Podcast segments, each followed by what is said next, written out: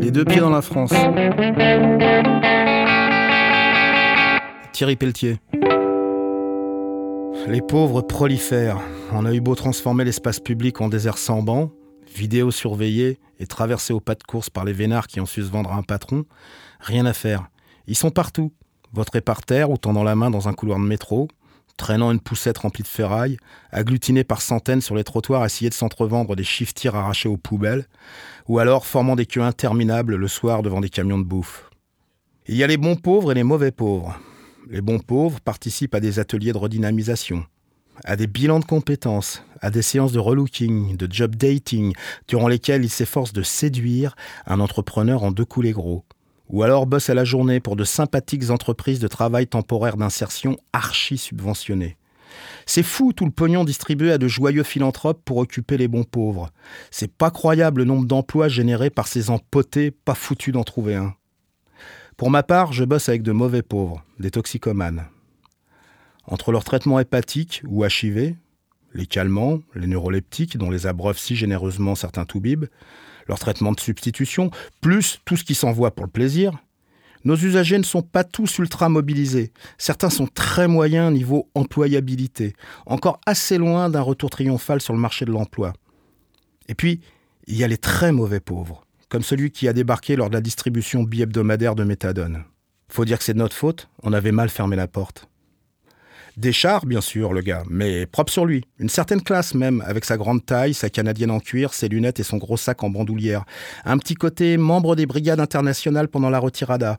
Du maintien et de la tenue dans l'adversité. Il s'exprimait parfaitement en français malgré un fort accent polonais et désirait rencontrer quelqu'un pour expliquer ses problèmes. La belle affaire, on en a tous des problèmes. En plus, il ne respectait absolument pas la procédure. Nous, on ne reçoit que des pauvres dont la candidature nous est adressée par d'autres travailleurs sociaux. On s'échange les usagers comme des Pokémon. Séropositif, ayant de surcroît contracté la tuberculose, il était content. Il venait d'obtenir une nuit au 115. Ça faisait une semaine qu'on l'envoyait bouler, plus de place, et qu'il dormait dehors. On lui a expliqué qu'on était complet, qu'il devait faire une candidature auprès d'un service ACT, appartement de coordination thérapeutique, par le biais de l'assistante sociale qui bosse dans l'assaut où il a sa domiciliation. Ça l'a fait marrer. Là-bas, ils sont des hordes à faire la queue chaque jour dans l'espoir de décrocher un entretien avec elle. Et puis, de toute façon, toutes les assos qui proposent des ACT sont archi blindés. Il ne comprend pas trop bien le système, notre gentil tubard polonais. Il en a marre de poireauter devant les bureaux des travailleurs sociaux pour obtenir un joli rapport social qui ne lui ouvre aucune porte. C'est pour ça qu'il a décidé de se déplacer lui-même. On peut pas savoir si on n'essaye pas, qui nous a dit. Il a ajouté que c'était pas évident de faire des projets quand on est dehors, malade, qu'on vit au jour le jour. Tout ça sur un ton égal, avec son petit sourire et son regard ironique derrière ses bésicles d'intello. Alors, avec les collègues, on lui a avoué qu'on était bien conscient de l'absurdité de la situation, mais qu'on ne pouvait rien faire pour lui. On lui a remis le guide Paris Solidarité. Ça l'a fait marrer une nouvelle fois, il l'a déjà, on lui refourgue partout où il se présente. C'est toujours avec un bon sourire qu'il nous a quittés, nous remercions de lui avoir accordé dix minutes. Pas faro, mais soulagé tout de même qu'on était après son départ. Quant à ceux de nos usagers qui ont assisté à la scène, ils ont arrêté de mater leur pompe, mais n'ont fait aucun commentaire.